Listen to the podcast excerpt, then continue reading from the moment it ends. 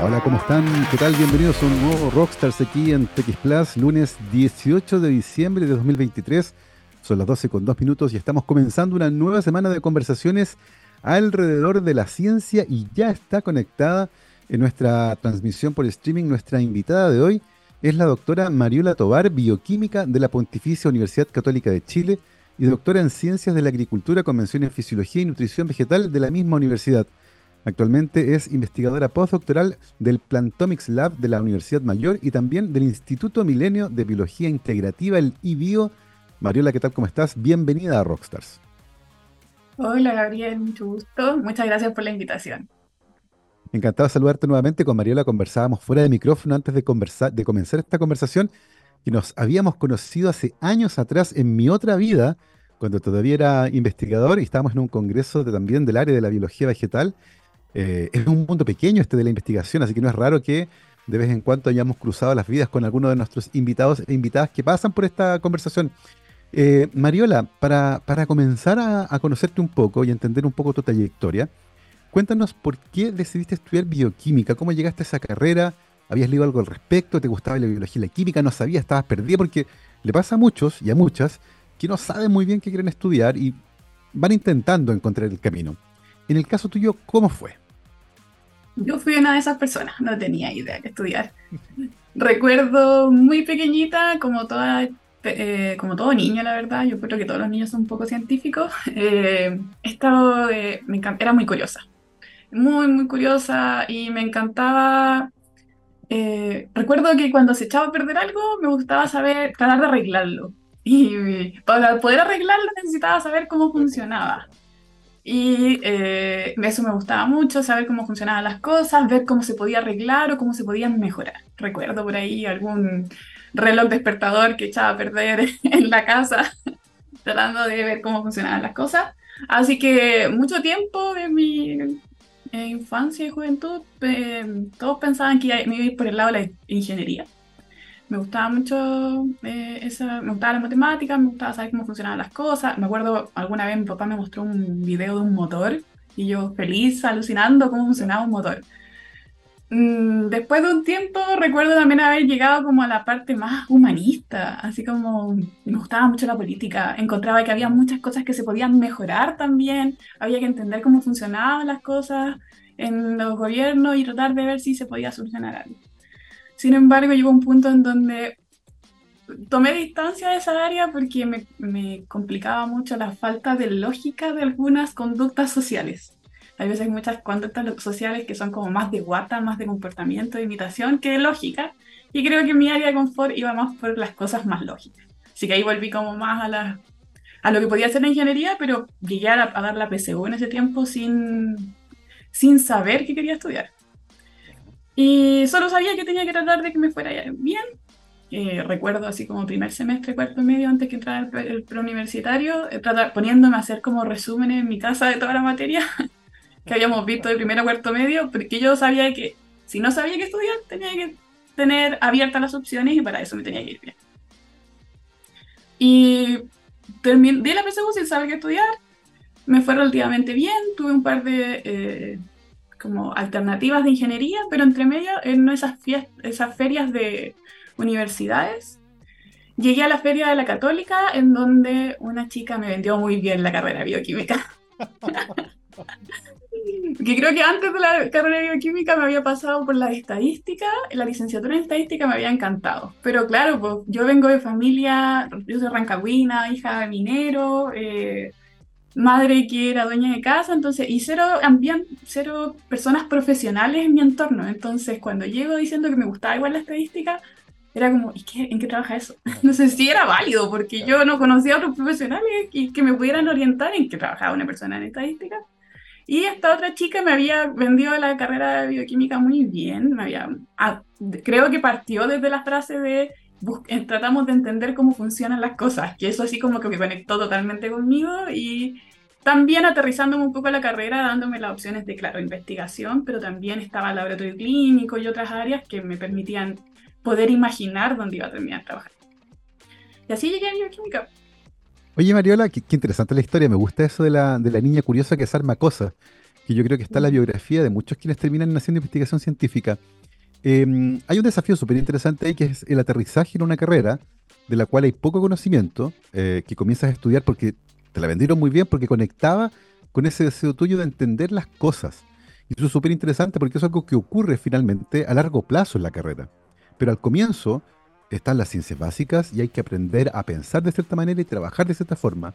¿Cómo fue el tránsito eh, de esta niña que sale del colegio tratando de encontrar algo que, le guste y encontrarse dentro de la universidad estudiando bioquímica? ¿Cómo se veía para ti desde adentro de la carrera inicialmente?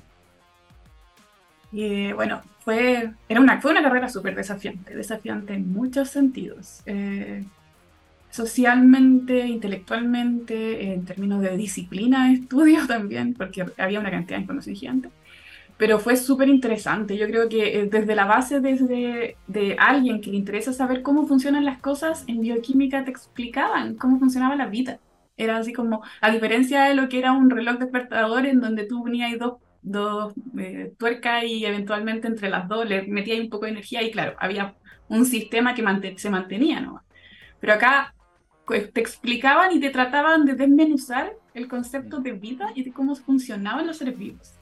Eh, yo lo encontraba muy entretenido, eh, no solamente desde la biología celular, también toda la, la, química y la física que uno pasa ¿no? por física en bioquímica, pero que también te permitían ayudar, te ayudaban a entender este concepto de cómo funcionan las cosas. Sí, sí. sí. Una, es una carrera fascinante en ese sentido. Totalmente. Ahora, eh, a, pesar de que uno puede hacer ese aterrizaje, ¿cierto? A cómo funcionan las cosas que están vivas, que es el área de interés de la, de la bioquímica, eh, sigue siendo una carrera tremendamente amplia. Tú mencionaste el laboratorio clínico, está la investigación científica, pero dentro del mundo de la investigación científica está todo.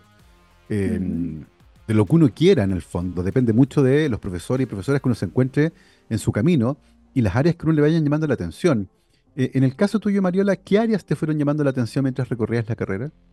Mm, Sinceramente yo las plantas no las vi hasta la tesis. Yo no tuve ningún ramo de planta antes, eh, así que tengo que haberme metido como en el área humano. Y creo que en algún momento me interesó mucho el área humano, la inmunología me gustaba también. Pero eh, en ese momento me enfrentaba nuevamente a este concepto de eh, a veces al trabajar con humanos directamente hay un montón de cosas que no necesariamente son tan lógicas involucradas y habían como temas éticos, regulaciones éticas, que en ese momento yo no lograba entender muy bien la importancia que tenían, ahora sí, claramente, pero que sentía que podían limitar un poco el avance de lo que tenía ganas de hacer. Entonces, sí, me, me, parecieron interesantes. Me, estuve muy motivada en algún, en algún momento en el tema de la inmunología, pero no convencía del todo. Y cuando ya llegué a genética molecular, eso me gustó. De hecho, fue súper desafiante porque creo que de todas las áreas de la bioquímica, esa era la que más mal me iba al principio. La que más me más que mal, era la que más me costaba entender. Eh, pero me gustó, me gustó mucho el potencial que tenía. Creo que eh, siempre me gustó como el... como entré a bioquímica tratando de aterrizar, como buscar una solución concreta a un problema de la sociedad me pasaba que la genética molecular me permitía hacer eso, este enfoque que tiene mucho la biotecnología, que es como eh, tratar de modificar levemente los organismos para poder adaptarlos o poder entregarle una característica beneficiosa. Entonces a mí me pareció que la, biología molecular, la genética molecular tenía mucho potencial. Y por ahí fue que me enganché. Y bueno, antes de bioquímica, en esto de que me gustaba como optimizar las cosas, ver cómo mejorarlas, eh, bueno, me, acuerdo que en un momento me gustaba, como estoy relacionada al mundo de la minería en temas familiares, me gustó mucho el tema de la biolixiviación y de los microorganismos. Hice la práctica, de hecho, en Codelco, en temas de biolixiviación, pero fue una pasadita de un proyecto que tenía en ese momento muy poca poco empuje por parte de la empresa. Eh, y, y eh, otra de las cosas que era relativamente cercana, porque mi familia directa no está asociada al campo, pero sí el entorno de la región era el tema del campo. Y era como, uy, el tema de las plantas también es una, me parece muy interesante, porque desde este concepto de mejorar algo, me parecía muy interesante. Y eh, para, eh, cuando llegué a elegir la tesis, tenía todavía ese concepto, pero modificado, porque en el, en el camino de la bioquímica también comprendí un poquito cómo funcionaban los ecosistemas. Me enamoré, empecé a respetar, a entender la necesidad de que el desarrollo de los humanos no dependa de los, de del destruir o aprovecharnos de los recursos. Entonces, como que mi, cuando llegué a la tesis tenía la noción de buscar una optimización de algo, pero desde una visión más responsable que la que se estaba haciendo hasta ahora. O sea, la industria agrícola y minera hasta de los años 80, 90, 2000 muy respetuosa no era con el ecosistema. Y mm. ahora creo que está migrando hacia ese punto y creo que eso más o menos me motivó al área que elegí. Oye, y, y, en ese momento cuando elegiste el área de la biología vegetal y aplicar las herramientas de la genética molecular en esa área, ¿cuáles eran las preguntas que estaban rondando eh, el tipo de experimentos que realizabas? Eh, yo llegué al laboratorio creo que en ese momento había una oferta de trabajo, o sea, de unidad de investigación con la profe Loreto Luis, que es, la que, es una profesora de la Universidad Católica, un amor de profesora, que estudiaba las rutas de defensa de eh, las plantas, en particular una ruta de respuestas a patógenos que infectan las plantas sin matarlas, y eh, que podía estar asociado de manera indirecta a, todo, todo el área de fitopatología en el agro.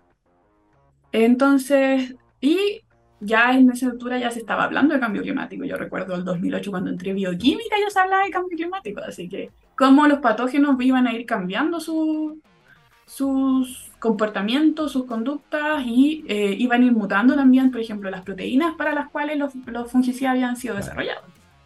Entonces, eh, el entender y estudiar la base de los mecanismos moleculares de las plantas a los patógenos podía ser un aporte para el desarrollo de nuevas estrategias de control en este nuevo escenario que está, al que nos enfrentamos. Es interesante porque al final se vincula igual con esto de la inmunología en humana, que en algún momento fue parte de tu interés, es que, en el fondo, cómo nosotros nos defendemos de ciertos agentes estresores que puede haber en el ambiente, como virus y bacterias, por ejemplo.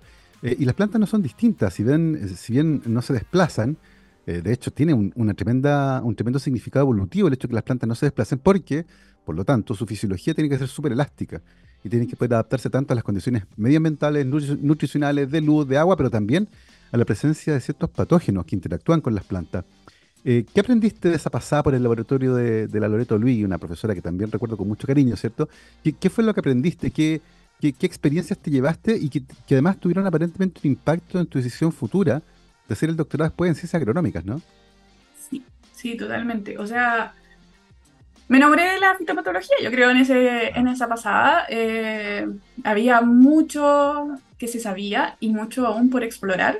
Eh, empecé a sentirme más cómoda con la genética molecular. Yo la, a mí me gustaba, la había logrado comprender, pero me entregaron un montón de herramientas de laboratorio, ya en la práctica, lograr dominar al menos las eh, técnicas base para la biología molecular. Así que sí, pues me mm, aprendí todo lo necesario para tratar de seguir, o al menos lo, básico necesario para poder seguir este camino. Sin embargo, en ese laboratorio, la mayoría de los... Yo era la única estudiante creo, cuando estaba por ahí. Llegaron después otros, pero en, justo en el periodo en que yo estuve, había puros estudiantes de doctorado y postdoc. Y todos estudiantes de doctorado del doctorado de genética molecular y microbiología de la Católica.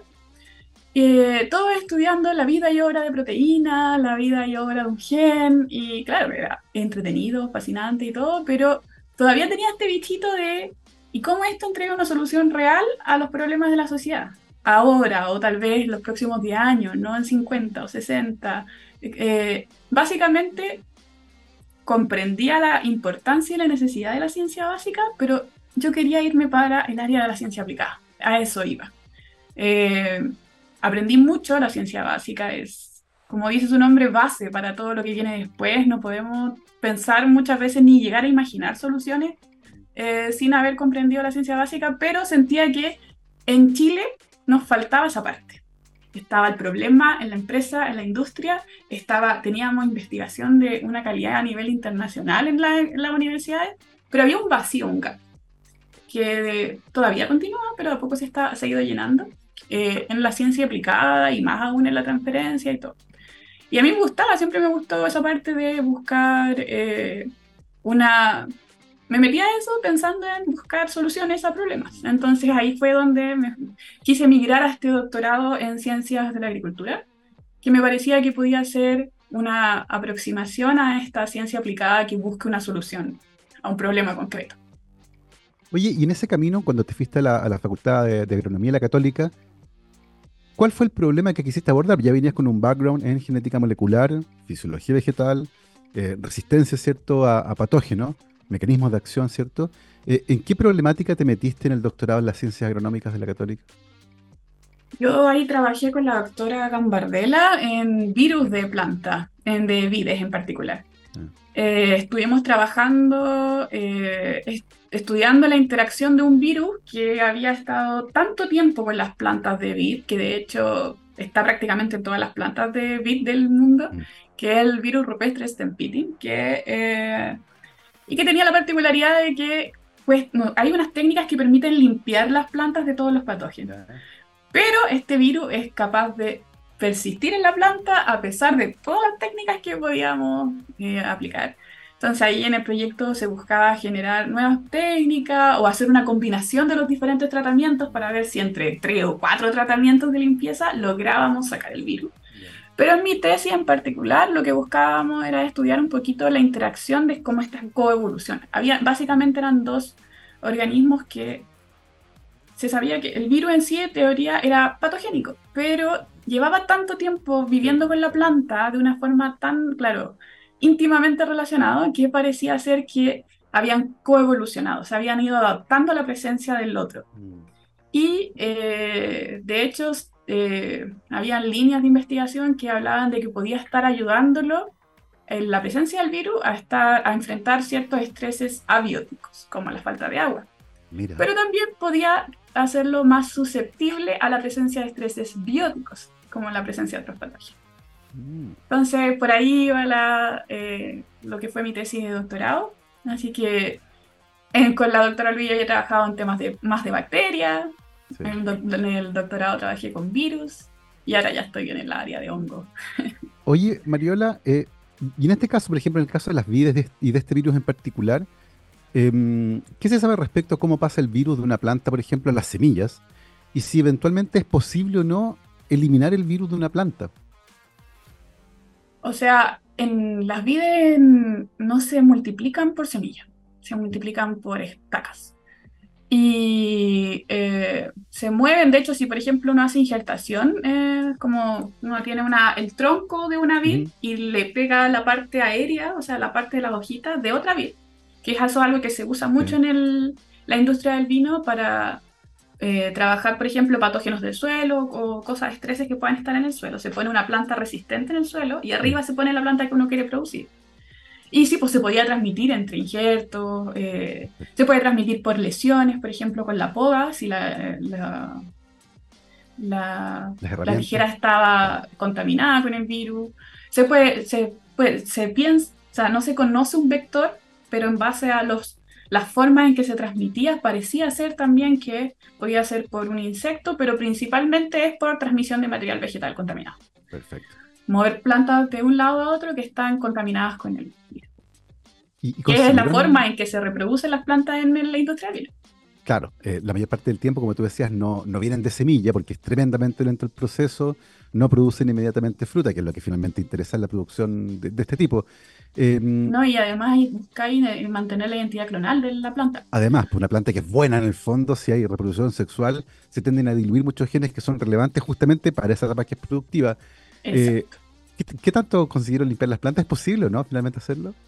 O sea, nosotros, por ejemplo, en ese proyecto eh, se proponía limpiar como 10 virus, por ejemplo. Y de eso, la mayoría se podían eliminar con las técnicas que, que se estaban trabajando. Y yo creo que del rupestri logramos con suerte un 10% de limpieza.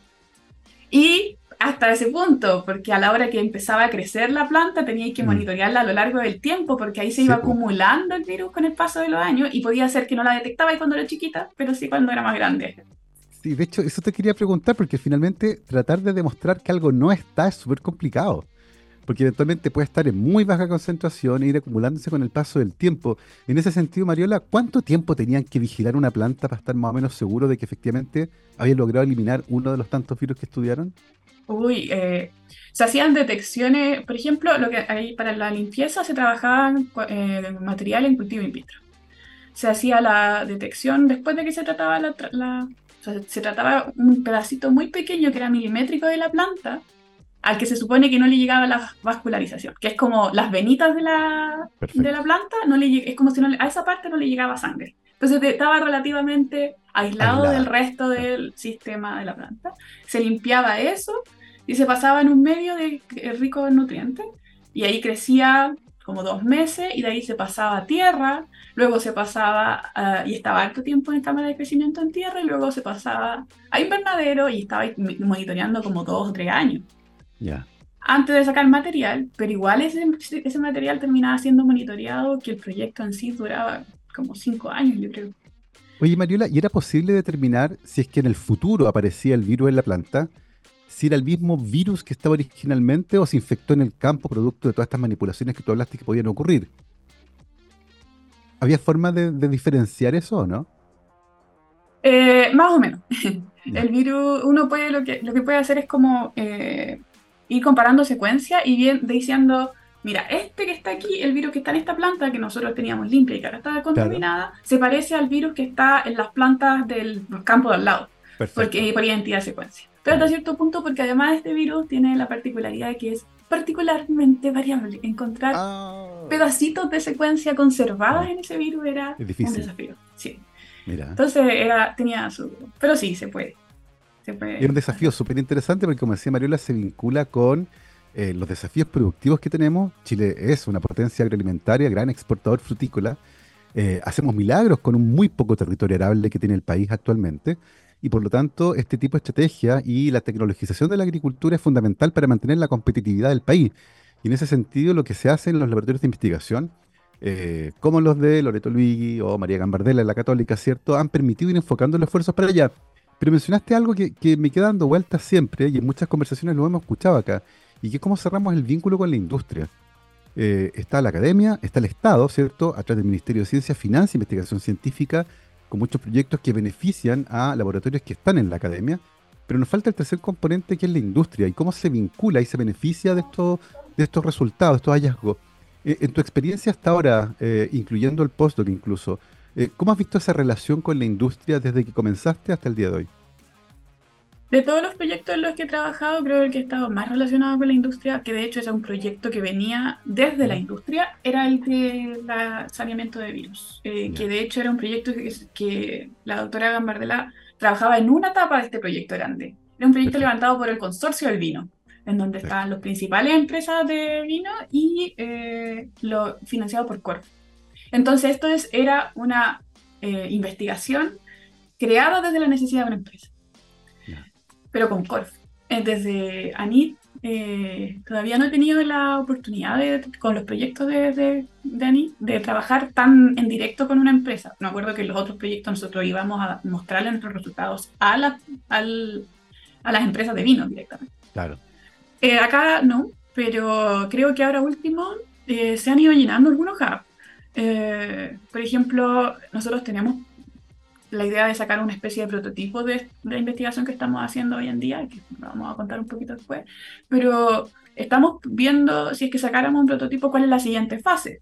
Y creo que de a poquito han empezado a aparecer proyectos que van permitiendo ir haciendo, haciendo esto cada uno de los pasos, que te van eh, permitiendo ir financiando. Si primero tenía una idea, sacar la idea, probar si funciona, sacar un prototipo, pensar en escalabilidad.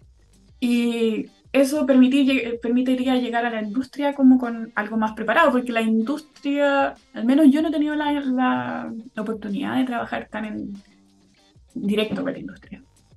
Hay un desafío gigantesco ahí, que es ir vinculando justamente la investigación científica con las necesidades eh, industriales, tecnológicas eh, del país, para que se genere este, este vínculo virtuoso entre motores que están trabajando relativamente lejos al día de hoy pero que tengo la sensación, y de muchas conversaciones que hemos tenido en la radio, que ese gap se ha ido cerrando, pero que es necesario hacer aún más patente esta necesidad de trabajar junto con la industria en la resolución de los problemas que son relevantes para el país. Son las 12.28, vamos a aprovechar de hacer una pausa para una canción. Les recuerdo que estamos conversando con la doctora Mariola Tobar, bioquímica de la, Universidad Católica y doctora en Ciencias de la Agricultura, Convención en Fisiología y Nutrición Vegetal de la misma universidad actualmente investigadora postdoctoral del Plantomics Lab de la U Mayor y del Instituto Milenio de Biología Integrativa, el IBio. Mi querido Gabriel, vamos con efeméride. Porque el 18 de diciembre, pero de 1943, hace 80 años, nació en Dartford, en Inglaterra, el señor Keith Richards, una verdadera leyenda viviente de la historia del rock and roll, guitarrista, cantante, actor, compositor y productor británico que es uno de los miembros fundadores que todavía sobrevive de la banda de Rolling Stones. Recordemos que la formación original incluía a Kate Richards, Mick Jagger y Charlie Watts. Este último murió el año 2021, así que quedan dos de los Rolling Stones originales. Y si bien parte importante de su carrera está asociada con los Rolling Stones, también ha tenido una prolífica carrera como solista. Y de su trabajo como solista justamente vamos a escuchar una deseándole muy feliz cumpleaños a Kate Richards, una persona que yo insisto tenemos que secuenciarle el genoma para saber el secreto para sobrevivir tanto tiempo con ese nivel de vida. Kate Richards, Aileen, vamos y volvemos. 12.33, estamos de vuelta aquí en Rockstars de TX Plus, programa de día lunes 18 de diciembre de 2023. Yo les quiero recordar que para los desafíos del futuro, la educación es nuestra respuesta. Un mensaje de la Universidad San Sebastián. Y hoy, aquí en este Rockstars de día lunes, estamos conversando con la doctora Mariola Tobar, bioquímica de la Católica, doctora en Ciencias de la Agricultura, también de la misma universidad actualmente, investigadora postdoctoral del Plantomics Lab de la U Mayor y también investigadora del Instituto Milenio de Biología Integrativa, el IBIO. Mariola, estábamos conversando en la primera parte sobre tu trayectoria, sobre tus intereses. Trabajaste con bacterias con Loreto Luigi, trabajaste con virus con Marina Gambardella y te faltaba el otro gran participante de esta triada de microorganismos que pueden interactuar con las plantas, que son los hongos. Eh, cuéntanos un poco cómo comienza este, este proyecto bien bonito que te tiene trabajando con uno de los patógenos más importantes, diría yo, en la, en la industria de la agricultura, que es botritis. Eh, ¿Cómo va eso? Y va bien. Vamos bien, bien entusiasmados con estos resultados interesantes. Eh, llegué a esto, yo creo, estuvimos con conversaciones con Franco Restovic, que trabajaba en, en Fraunhofer. Y ellos estaban interesados en explorar el tema de los RNAi, pero por X motivos terminamos por la, un poco la visión del proyecto que queríamos postular. Retrocedimos un poquito y fue como ya, vamos un poco más a lo básico antes de lanzarnos a lo aplicado del todo. Y ahí llegamos con Elena, que es una experta, que es mi jefa, la investigadora principal del laboratorio Plantomics, que nos pueden seguir en redes sociales ahí para que vean un poquito lo que hacemos, pero eh, del Centro de Genómica y Bioinformática de la Universidad Mayor. Ella es una experta, yo creo, a nivel nacional en RNAs de interferencia. Eh, era el lugar preciso para ir a aprender un poco sobre esta área. Y ella trabajaba con honguitos. Eh, no particularmente con botritis, tiene una línea como de honguitos benéficos, que, o sea, que podrían ser potencialmente benéficos para las plantas en, respuesta cuando están sometidas a estrés hídrico, honguitos que fueron aislados del desierto de Atacama. Una línea muy linda eh, que ha traído muchos estudiantes, el interés de muchas personas también. Y ella me sugirió eh, decir, así como trasladarnos. La, la, idea, básicamente la idea de, investigación era la misma, pero en este otro sistema. Eh, con hongo y tomate, que era también donde trabajaba ella y que era una planta que hacía mucho sentido para los experimentos que queríamos.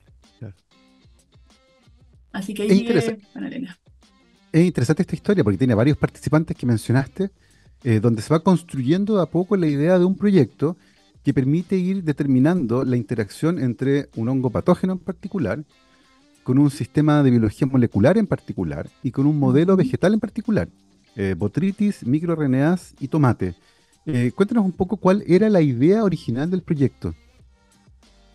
La idea que original era, bueno, en esta búsqueda de tratar de insertarme en la industria, yo quería trabajar con Fraunhofer. Fraunhofer me, me comentaron que tenían, habían, sabían algo de los RNAs de interferencia, que les voy a explicar en un ratito, como yo creo que son, como más en detalle, pero que eran estas moléculas que tenían mucho potencial en la industria de biotecnología agrícola. y que tenían, son particularmente inestables, como se degradan fácilmente, y ellos querían, tenían toda un área de nanopartículas que querían explorar. Pero por X motivos no pudimos seguir. Fraunhofer ha ido cambiando un poquito en el área de biología, de, entonces como que terminamos haciéndolo con Elena. Eh, entonces la, la, idea partió de allá, de, la, de, de, Fraunhofer. Con ellos construimos esa idea inicial y la terminamos adaptando cuando llegamos a Elena y sí, pues tenía mucho sentido lo que ella nos proponía, porque bueno, tomate era un sistema mucho más interesante, por ejemplo, que un frutal, que es con lo que yo venía trabajando, porque era los tiempos de trabajo son mucho más acotados y teníamos, aún así teníamos fruto, trabajábamos eh, y también es una especie de importancia agrícola a nivel mundial, entonces era como mucho sentido trabajar con tomate. Y botrytis, por otro lado, ni hablar, pues sí, botrytis es el segundo patógeno más importante a nivel mundial para la industria agrícola, entonces era como un match perfecto. Eh, un buen sistema para comenzar a explorar esta idea de los RNAs de interferencia como control de, de, hongos o de patógenos. Y una vez que, si es que lográbamos probar si funcionaba en este modelo, podría ser extrapolable a otro. Entonces era súper interesante el modelo. Oye, Mariano, hay un concepto que está, mm, que está como paraguas por sobre esta idea, que es de los RNAs pequeños. Incluye los microRNA, los RNAs de interferencia y una familia gigantesca de otros RNAs también, que son bien complejos, que en los últimos 20 o 30 años han tenido un gran auge de investigación. Hay un premio Nobel metido entre medio a los, a los desarrolladores, ¿cierto?, de, esta, de estas metodologías, FIRE y MELO. Eh, cuéntanos un poco cuál era la idea de ustedes para usar ya sea microRNAs o RNAs de interferencia en el control de esta plaga tan relevante. Ya, para explicar, voy a explicar como paso a pasito. Eh, el hongo, para infectar la planta, tiene que activar ciertos procesos que, de ataque, para, de atacar a la planta, que son los procesos que nosotros llamamos virulencia. Y eso significa inducir los genes que están asociados al ataque y reprimir, por ejemplo, genes de crecimiento o de otros desarrollos que no son tan importantes cuando está atacando a la planta. La planta, a su vez, cuando se está defendiendo de la infección, tiene que activar la respuesta de defensa, o sea, todos los genes que puedan estar ayudándole a defenderse se activan y todos los genes que estén participando de otros procesos que no son tan relevantes en ese momento se van apagando. Entonces, todo ese proceso de regulación, de prender genes, apagar genes, tiene diferentes niveles de regulación. Y uno de esos son los RNAs de interferencia, que son capaces de apagar estos genes, de ir reprimiéndolo o reprimiendo los inhibidores de los genes que sí se necesitan. Y eh, lo interesante, bueno, eso es algo que se sabe hace ya tiempo, pero pueden regular los procesos en el organismo que los produce. O sea, si la planta necesita reprimir un gen, va a ir a, por ejemplo, sintetizar un RNA de interferencia que va a reprimir su propio gen.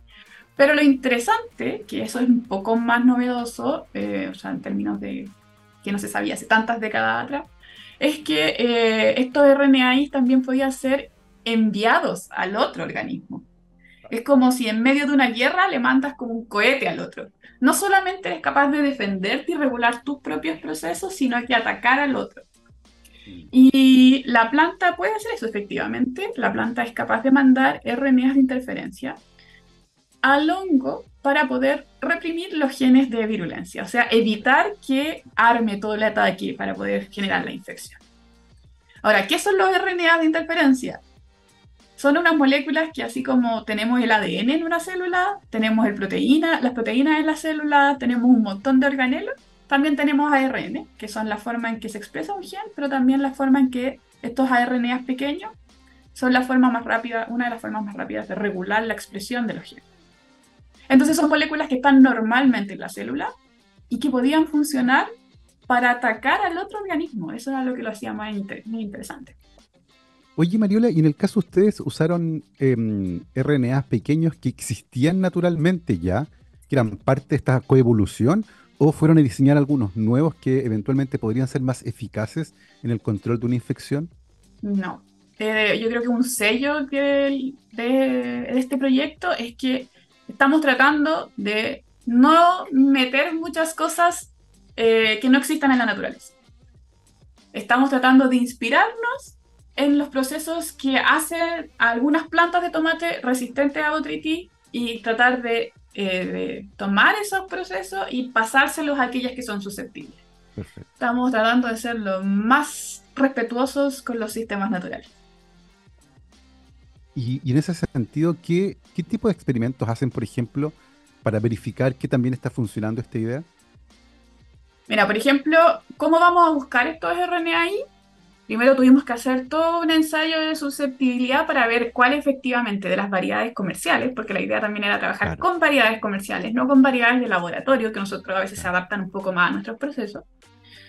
Y entonces fuimos a infectar diferentes variedades comerciales que encontramos de plantas de tomate y empezamos a hacer una escala de cuáles eran las más resistentes y cuáles eran las más susceptibles. Entonces ahí nosotros encontramos nuestras variedades resistentes y también seleccionamos una susceptible que era relativamente similar en términos como de las características propias de la planta para poder como después ver si logramos esta transferencia.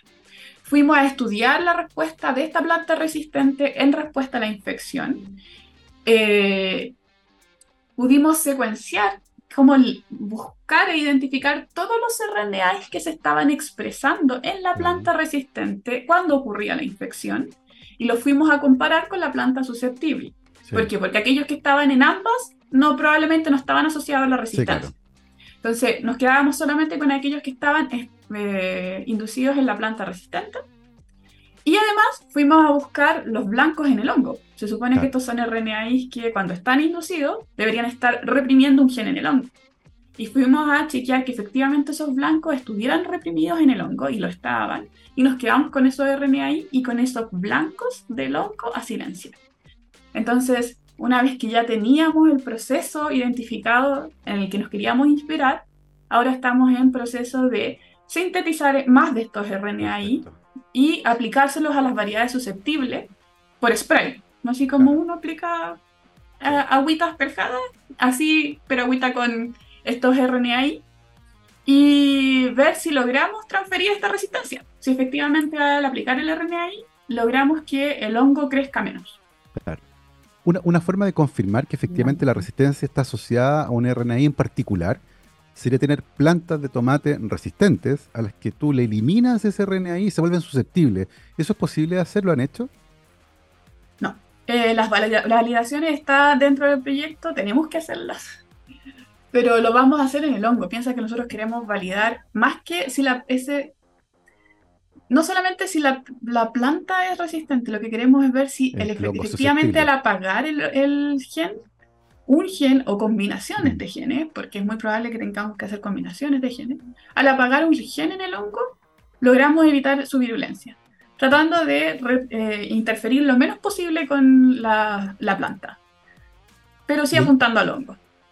Y hay otro desafío que es súper interesante, Mariola, y que tiene que ver con la formulación de esta estrategia, porque como tú mencionaste, los RNAs tienden a ser moléculas bien mañosas.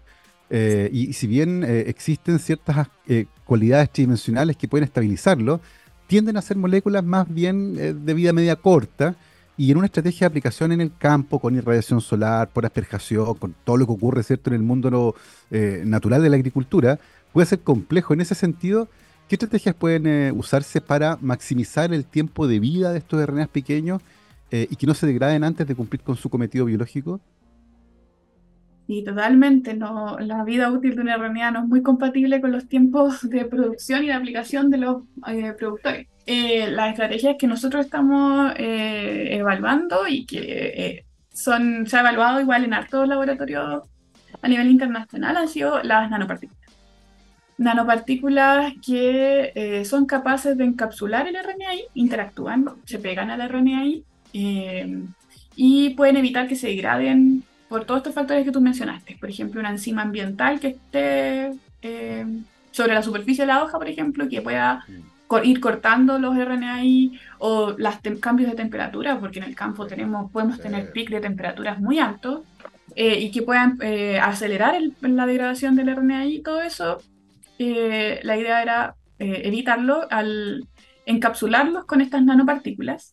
Nosotros estamos trabajando con dos en particular que hemos seleccionado muy minuciosamente para que eh, tratando de respetar también la idea de, que ha sido transversal a todo el proyecto, que es generar el menor impacto, que sean idealmente eh, lo más posible amigables con el ambiente. No tenía sentido hacer tanto esfuerzo por encontrar una molécula que fuera inspirada a la naturaleza y después poner algo que pueda dañar, acumularse en los suelos. De hecho, las nanopartículas tienen la característica de que pueden ser incluso algunas desarrolladas, eh, sintetizadas a partir de desecho orgánico. Entonces, eh, estamos encapsulándola, estamos haciendo las pruebas de los RNAi y nos ha ido bastante bien. Hemos probado, sometido a los RNAi encapsulados con estas nanopartículas a diferentes factores que pueden ir a acelerar su degradación y hemos visto resultados positivos en torno a eso. Maravilloso, el proyecto avanzando bastante bien. El estatus actual del proyecto entiendo entonces que ya han seleccionado algunos eh, RNAs pequeños que podrían ser blancos relevantes en el, en el organismo. Están también diseñando algunas formulaciones que confieren estabilidad a estas moléculas. Eh, ¿Cuál es la etapa que viene, que viene en curso? ¿Cuál es lo que están haciendo, qué es lo que están haciendo actualmente en el laboratorio, Mariela? El proyecto termina ahora en abril, así que en todo este tiempo que nos queda eh, tenemos que terminar de ver que efectivamente al buscar este efecto de que silenciamos este gen con este RNAi, vamos a, o la combinación de estos genes, que es lo apuntamos, podemos ver alguna eh, reducción en el crecimiento o en la virulencia, ya sea que crece menos o que enferma menos a la planta. En eso nos estamos enfocando justo, justo ahora. ¿Qué viene después? eso. Tenemos que, la idea sería terminar con una especie de prototipo de este proyecto y poder eh, empezar a, porque esto es un prototipo, pero sería un prototipo probado a escala de laboratorio. En condiciones, ¿qué significa eso? En condiciones súper controladas de temperatura, en condiciones súper controladas de humedad, eh, de luz. Entonces, ahora sería pasarlo a una escala como de precampo o invernadero y probando si que vamos consiguiendo los mismos resultados en, en, una escala, en un escenario un poco más cercano a la realidad. Claro. Que va a estar todavía aislado, pero eh, más cercano a la realidad. Oye, Mariola, y en ese sentido, ¿cómo, ¿cómo planean seguir con el proyecto? Porque entiendo, Chile tiene eh, algunas herramientas desde el Ministerio, desde la agencia, desde la NIT, eh, que se han diseñado para apoyar a proyectos de esta naturaleza, como los FONDEF, por ejemplo, que han sido un, un motor tremendamente importante para mover muchas ideas que nacen desde la ciencia fundamental y que se mueven hacia la ciencia aplicada. Eh, parece un proyecto que es particularmente mm, podría haberse beneficiado por una idea así. ¿Cómo, ¿Cómo han pensado proseguir esa parte que es más bien administrativa y que tiene que ver con proseguir con el proyecto pensando sobre todo en el escalamiento? Sí, totalmente. FONDEF es el área donde queremos apuntar. Eh, sobre todo porque tiene dos etapas, una en donde eres independiente de un aporte de privado que como toda tecnología que sale del laboratorio, o la mayoría al menos, eh, en nuestro caso y el caso de la mayoría, en donde no tenemos todavía aportes de privado, tenemos que eh, tener más resultados, más pruebas para que eh, cuando vayamos a mostrárselo a las empresas sea una idea interesante para ellos para invertir. Por ahora, el FONDEP parece ser la mejor alternativa para nosotros que nos va a permitir seguir probando nuestra idea y tener esos resultados muy interesantes para ellos. Otra cosa que es súper interesante de esto, Mariola, son los tiempos. Eh, son cosas bien complejas que a veces uno los ve como producto, pero han pasado 10, 15 años de trabajo.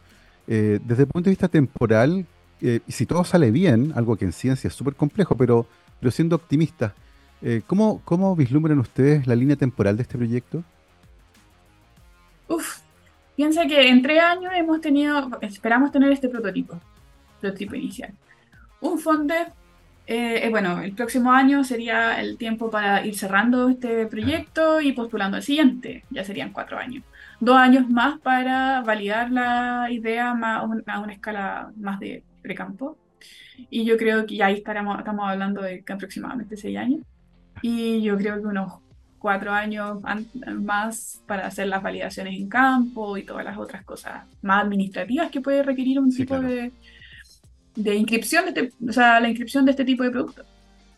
Recordemos que, así como en, como, en, humano, en agricultura también es necesario hacer ensayos de campo, así como un ensayo clínico, en distintas temporadas, en distintas localidades, para poder ir contrarrestando el efecto de la posición geográfica, de la latitud, de la temperatura, del viento y todas las características que son propias del campo chileno.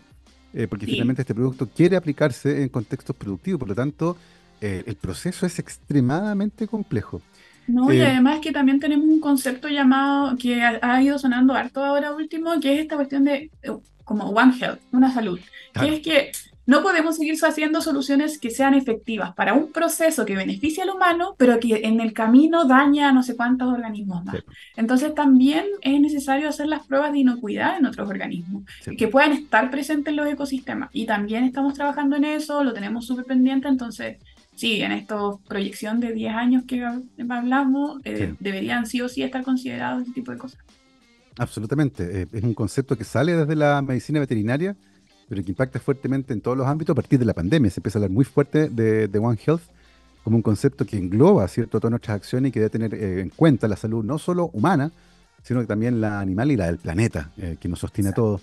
Eh, Mariana, en el camino has ido construyendo un concepto que es súper interesante y que tiene que ver con cómo uno aplica las herramientas de la genética molecular en la naturaleza con fines productivos, pero siendo respetuoso de los entornos.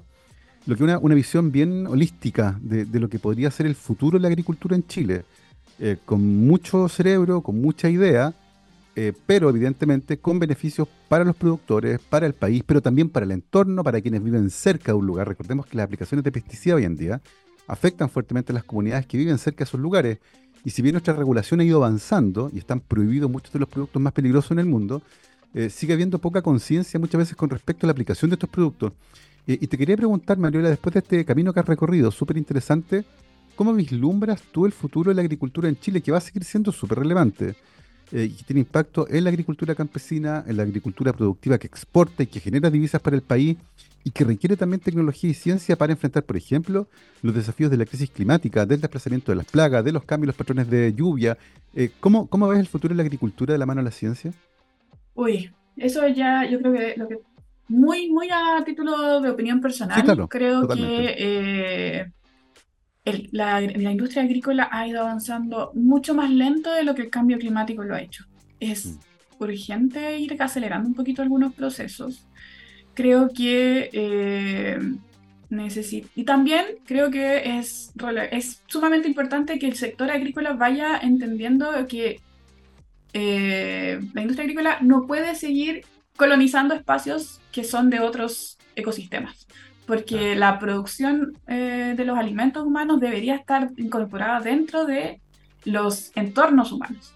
Entonces, a mí me parece que eh, la agricultura eh, urbana o vertical empieza a ser muy relevante para esto, en donde la, los suelos se la superficie cultivada se retrae, se retrae alrededor de las ciudades y empieza a crecer más hacia arriba que hacia los lados, tratando de intervenir menos en la naturaleza cada vez, tratando de ser un poco más controlada, por ejemplo, al estar menos en contacto con los ecosistemas, puede estar menos en contacto con enfermedades, por lo tanto menos necesidad de uso de eh, agroquímicos u otras cosas. Eh, yo creo que para allá va, para allá va la agricultura eh, en unas décadas, no estoy hablando de a corto plazo, pero efectivamente vamos a tener que mirar eh, hacia allá porque el sistema que, existe hoy en día no parece ser muy compatible con las condiciones de cambio climático. No es sostenible la producción. Absolutamente, considerando también, sobre todo lo que dijo Mariola, el aumento sostenido en la población del mundo y la necesidad de generar alimentos de manera sostenible para todas esas personas. Y eso va a requerir ciertamente ponerle cerebro e ideas nuevas a una práctica que cambió nuestra, nuestra civilización, ¿cierto? La, el nacimiento de la agricultura revoluciona completamente nuestra trayectoria como especie. Eh, y por lo tanto, enfrentando los desafíos que tenemos hoy en día, es necesaria una segunda revolución, esta vez de la mano de la ciencia. Eh, en Chile lo tenemos, tenemos cerebro suficiente. Yo he conocido a un montón de científicos del área agrícola más que capacitados para eso. Absolutamente. Y, y pensando en aquello, Mariola, ¿es posible pensar que una estrategia como la que ustedes han diseñado, para un patógeno en particular y en un modelo en particular se puede extrapolar a otros patógenos y en otras especies?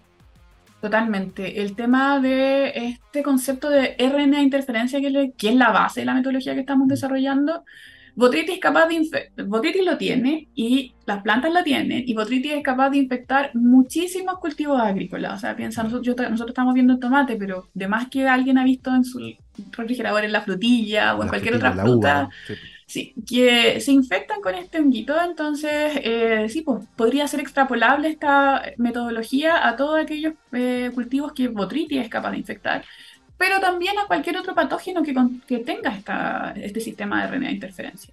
O sea, básicamente cualquier interacción planta, patógeno en donde existan RNAs de interferencias naturalmente en ambos grupos. No, una maravilla. Ojalá que les vaya muy, muy bien y espero que en el futuro vamos a conversar de nuevo sobre la trayectoria que han tenido al respecto. Ha sido súper, súper interesante esta conversación. Yo les recuerdo que hoy hemos hablado con la doctora Marila Tobar, bioquímica de la Católica y doctora en Ciencias de la Agricultura, actualmente investigadora postdoctoral del Plantomics Lab de la U Mayor y también del Instituto Milenio de Biología Integrativa, el IBIO, que comenzó su carrera desarmando relojes, pero que ha terminado tratando de generar soluciones sustentables para, la, para el futuro de la agricultura.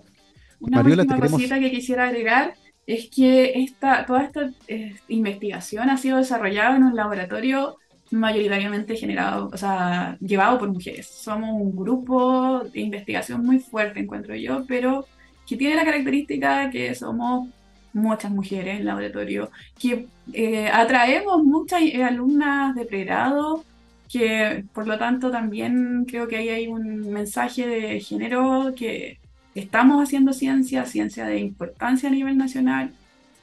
Mujeres, lo podemos hacer y este es un ejemplo. Tenemos una investigadora principal sequísima como es Elena y un equipo de mujeres muy importante en el laboratorio. Fantástico, me consta porque conozco también a Elena hace muchísimos años, una mujer tremendamente talentosa y también, por supuesto, nuestra invitada, la doctora Mariola Tobar. Saludos también, por supuesto, a Colomba, o sí, que te admira. Fanática, fanática de nuestro trabajo en la divulgación científica. Yo sigo acá, no me he ido a pesar de que mi teléfono y mi cámara quieren lo contrario, pero sigo acá, ahí volví. Eh, eh, Mariola, muchísimas gracias por habernos acompañado en el programa de hoy. Muchas gracias a ti por la invitación. Nosotros nos vamos, como cada lunes, con la invitación para que vean Choc, una serie de microdocumentales producidos por TX Plus y auspiciados por la Universidad San Sebastián con la finalidad de acercar la ciencia y la tecnología a un público no académico, pero sí interesado en descubrir de la voz de sus protagonistas los distintos aspectos de la ciencia. Todos los días lunes a la una de la tarde se estrena un nuevo capítulo y en el capítulo que estrenamos hoy, lunes 18 de diciembre, hablaremos sobre el síndrome de Siegren, una enfermedad autoinmune crónica que afecta principalmente a las glándulas exocrinas, como las salivales y lagrimales, resultando en sequedad extrema en la boca y los, ojos. Este trastorno, nombrado en honor al oftalmólogo sueco Henrik Sjörgen, puede estar presente de manera primaria o como una condición independiente o secundaria asociada con otras enfermedades autoinmunes. Aunque no tiene una cura, un diagnóstico mejora la calidad de vida de las personas que tienen esta condición y la comprensión y divulgación de esta condición son fundamentales para aumentar la conciencia y facilitar el apoyo necesario para quienes la padecen. Acompáñenos en esta conversación junto a María José Barrera, investigadora de la Facultad de Odontología y Ciencia de la Rehabilitación de la Universidad San Sebastián. Este y otros capítulos de Talk están disponibles en nuestro canal de YouTube y también en la página web de TX Plus. Que esté muy bien, nos vemos. Chao, chao.